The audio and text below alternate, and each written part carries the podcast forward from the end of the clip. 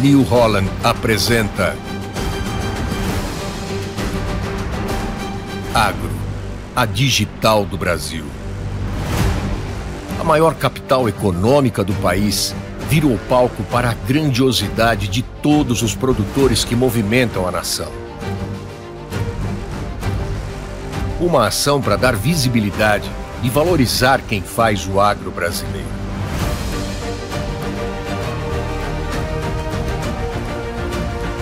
Mais uma vez, marcar a cidade com a nossa identidade.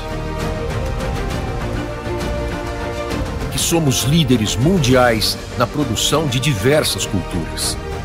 Somos uma das maiores potências agrícolas do mundo. Somos o agro, a digital do Brasil.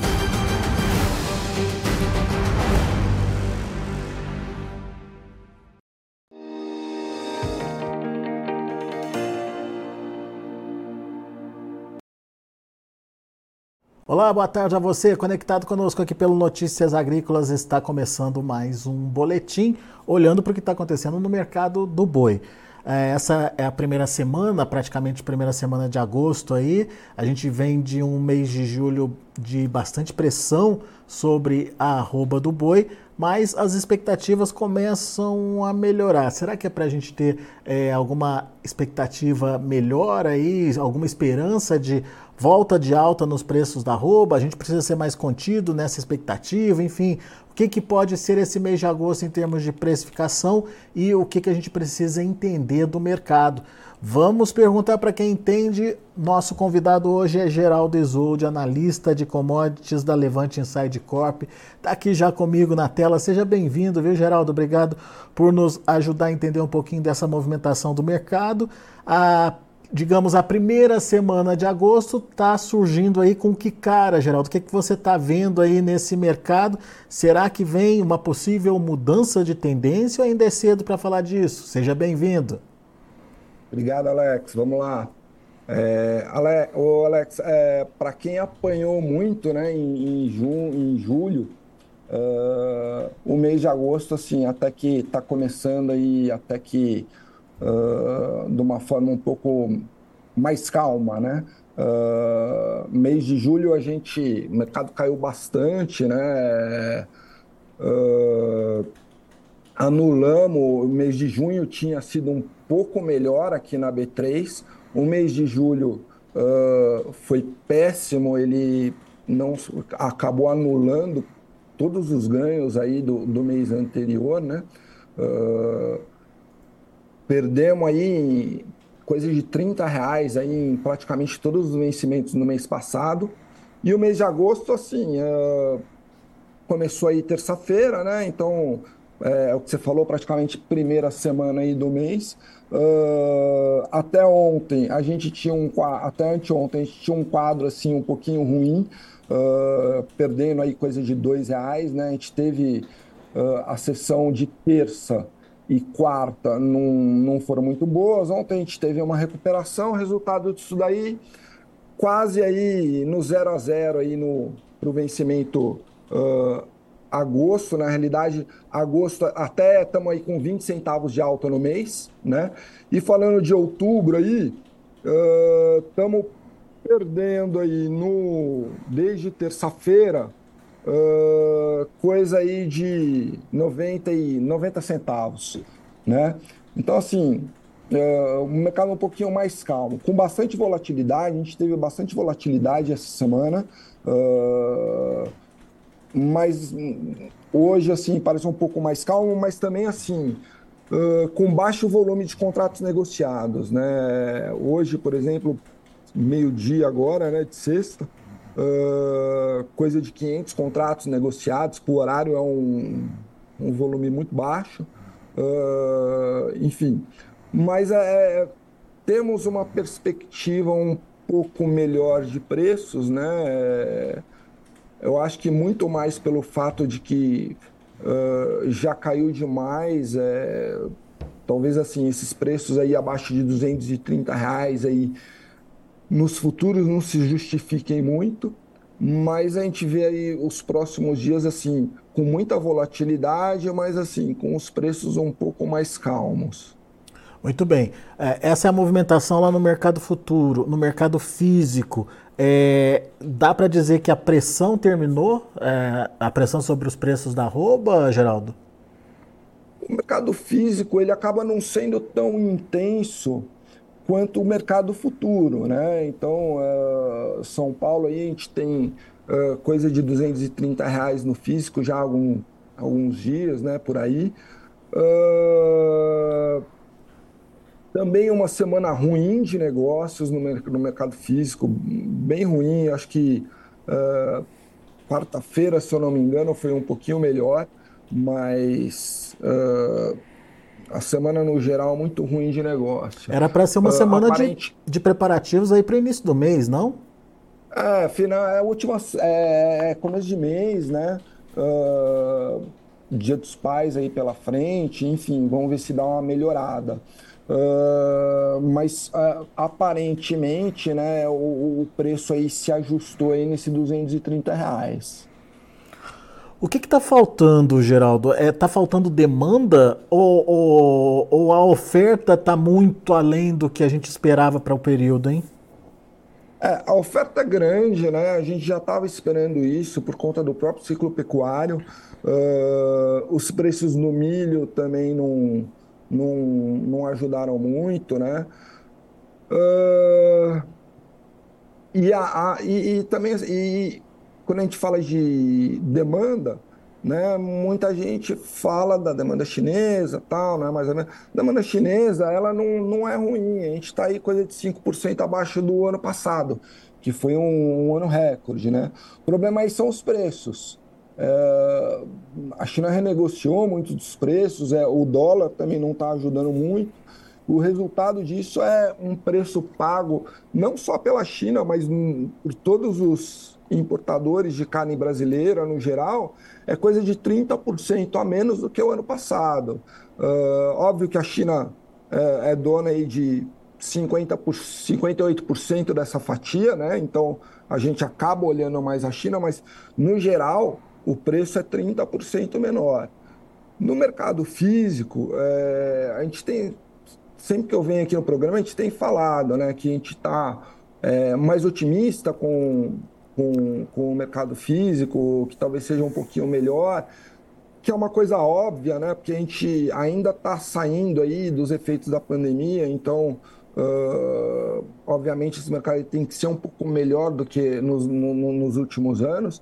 Só que é, esse mercado físico, ele também não vai dar uma incrementada a ponto de puxar os preços, né? É, o mercado físico atualmente, acho que ele, ele, ele entra muito mais para segurar preço do que para puxar preço, muito mais para frear a queda do que para levar os preços para cima. Uh, e, e não, não vamos ter um, um, incremento gigantesco no mercado físico de uma hora para outra. Isso é uma coisa é, gradual, depende de uma melhora da economia, depende das mercadorias, das proteínas concorrentes, enfim. Uh, então eu acho que aí o, não tem jeito. A gente depende, infelizmente, a gente depende muito de exportação atualmente e principalmente de mercado chinês. Pois é. Então, voltando aí para essa questão das exportações. Tradicionalmente, ou pelo menos desde 2018, 2019 para cá, quando a China é, de fato entrou no mercado para valer, é, no mercado de carnes brasileiras, a gente viu aí um segundo semestre, especificamente um último trimestre é, de bons volumes de compras até agressivas da China. Mas o que falar desse ano, hein, Geraldo? Qual é a sua expectativa? Eles vão continuar avançando em relação aos anos anteriores? É, será que a gente pode, vai perceber aquele mesmo ritmo de crescimento aí, é, comparando com os anos anteriores? É, ou eles estão no limite das compras de carne bovina aqui no Brasil, na sua opinião? Como é que vai ser esse, esse resto de ano, digamos assim, em termos de demanda chinesa? Não, eu, Acho que essa sazonalidade ela vai continuar, né? Esse aumento no volume de compras no segundo semestre, até porque geralmente esse aumento no volume de compras ele se deve a uma uma composição de estoques, né? Eles começam a estocar a carne para o Ano Novo Chinês, que se comemora no ano seguinte, né? geralmente é final de janeiro, fevereiro. Uh, então, uh, esse, uh, isso deve continuar acontecendo. acredito que a gente deva ter uma melhora aí no, nas compras. podemos até, de repente, em volume, se não igualar, até ultrapassar o ano passado. E daí a gente cai de novo na questão do preço, né? É. Quer dizer, a gente tem um dólar hoje em dia é, muito mais baixo em comparação uh, de quando a gente uh, dos, aos outros anos, né? E, e, a China pagando menos. O que a gente espera é, uh, e isso eu tenho visto algum, alguns exportadores falando, né? É, e aí não sei se isso, uh, se a esperança né, pesa demais nisso, mas enfim, eu acredito que uh, se comece a pagar preços um pouco melhores aí a partir do meio do segundo semestre, uh, por parte da China. E aí a gente pode, de repente, ter uma melhora. Só lembrando, né, Alec, é, é, é esses preços melhores não são preços aí. A gente sempre fala em preços melhores, sempre vem na cabeça, né? Aquele 290. Não, não é isso. Uhum. Uh, acho que pode levar os preços aí a níveis aí um pouco melhores do que a gente está vendo agora, né? Uh, e, e, enfim. Uh, esse, esse, esse esse comportamento, Geraldo, do mercado que a gente está vendo em São Paulo, basicamente, ele se repete nos outros estados também? É, a dinâmica é a mesma? Tem é, é, diferentes negociações acontecendo? O que, que você tem visto aí, hein? Não, a, a, a, São Paulo é o principal centro consumidor, né? Então, assim, a dinâmica acaba sendo mais, mais ou menos a mesma. Uh, as escalas, na realidade, que acabam sendo bem diferentes, né? Então, a gente, uh, hoje em dia, por exemplo, desde a semana passada, a gente está com uma escala bem longa para Minas Gerais, né? Que está coisa de 19 dias úteis. Uh, se você comparar com a média, está destoando bastante da média nacional, entendeu? Que está com 8,8 dias úteis. Uh, e, e Mato Grosso do Sul já há bastante tempo. A Mato Grosso do Sul acaba sendo sempre uma escala é, um pouco mais curta que os outros estados, né? mas com escala de 4,8 dias úteis. Muito bem, aqui em, em São, São, Paulo, Paulo né, que é a, principal consum, consumidora, é, eu acho que vale a pena a gente falar, 10,7 dias úteis. Se a gente comparar aí com um mês atrás, que é um mês atrás foi mais ou menos os últimos dias aí de negociação de boi a 260 reais aqui nos futuros, né? Depois só caiu. Uh, era 5,8 dias úteis. Ou seja, ainda temos escalas relativamente confortáveis, então. É, as escalas aqui para São Paulo, elas em especial, estão bem confortáveis. É, isso tira aquele ímpeto do, do frigorífico de ter que comprar, né? De buscar o, o animal no mercado e com isso ele consegue ir administrando o preço aí, né, Geraldo? É, exato. É, essas escalas mais longas, elas favorecem a indústria, né? É, pô, tem boi, bastante boi aqui e tal, deixa eu ficar tranquilo aqui, aproveitar para negociar um pouquinho melhor o preço, enfim. Uh, cada um luta com as armas que tem, né? Pois é. Agora, sua expectativa, a expectativa do Geraldo Isolde é de é, melhora nos preços? Vamos ver um segundo semestre aí é, com preços acima do, dos atuais patamares? Continuo acreditando que os preços é, vão melhorar, Alex. É, talvez aí não para os níveis de 260, mas aí de repente voltem aí 240, 245 para daqui a algumas semanas, né? Vamos ah, ver é? como é que o, o, mercado vai reagir aí. E, e, e, como vamos ver como é que essas compras chinesas vão, vão, vão vir, né? Como que esses preços vão vir. É o que eu falei, acho que agora a gente tem que olhar é, é, é a economia chinesa, né? Quanto que eles vão pagar? Vai melhorar esse preço? Vai continuar tão defasado em relação ao, ao ano passado? Porque assim, se aumentar é, o, o, volume de exportação, mas não aumentar o preço, também não refresca muito. É, não adianta nada, né?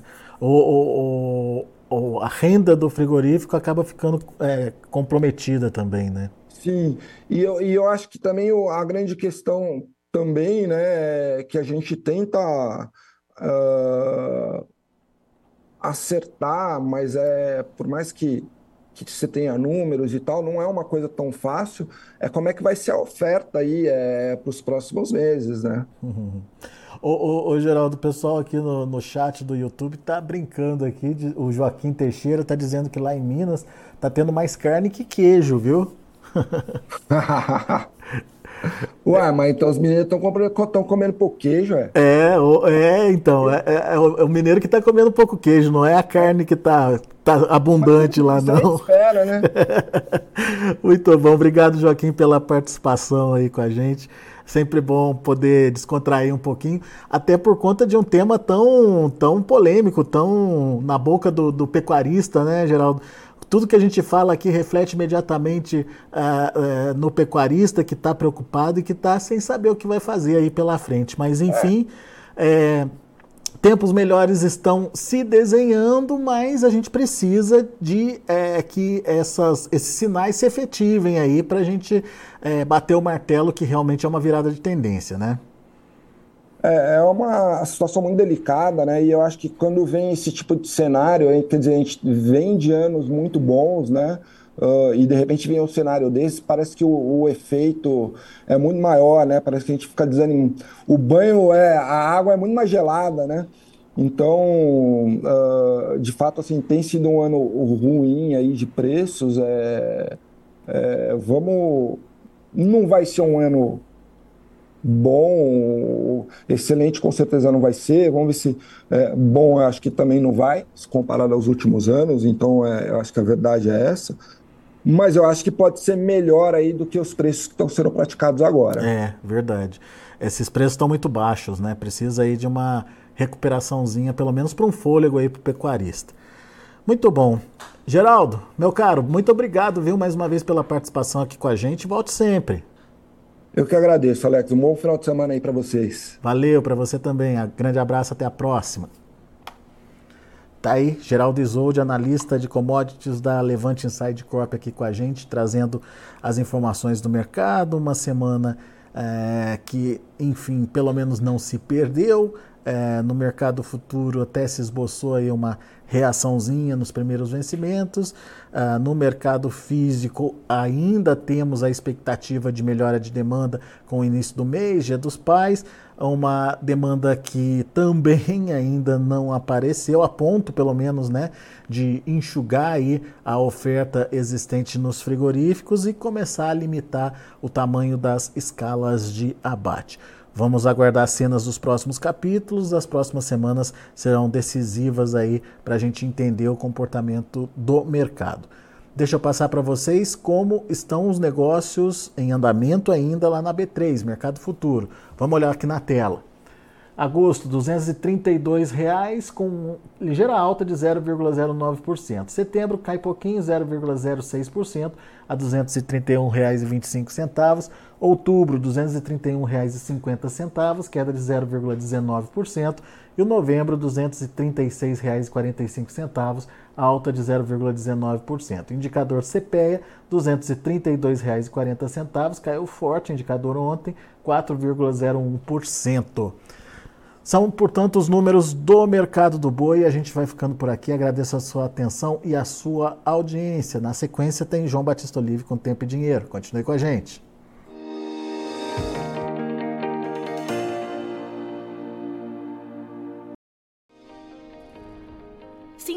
Nossas mídias sociais no Facebook Notícias Agrícolas, no Instagram arroba Notícias Agrícolas e no nosso Twitter arroba Notiagre. E para não perder nenhum vídeo, não se esqueça de nos acompanhar no YouTube e na Twitch Notícias Agrícolas Oficial.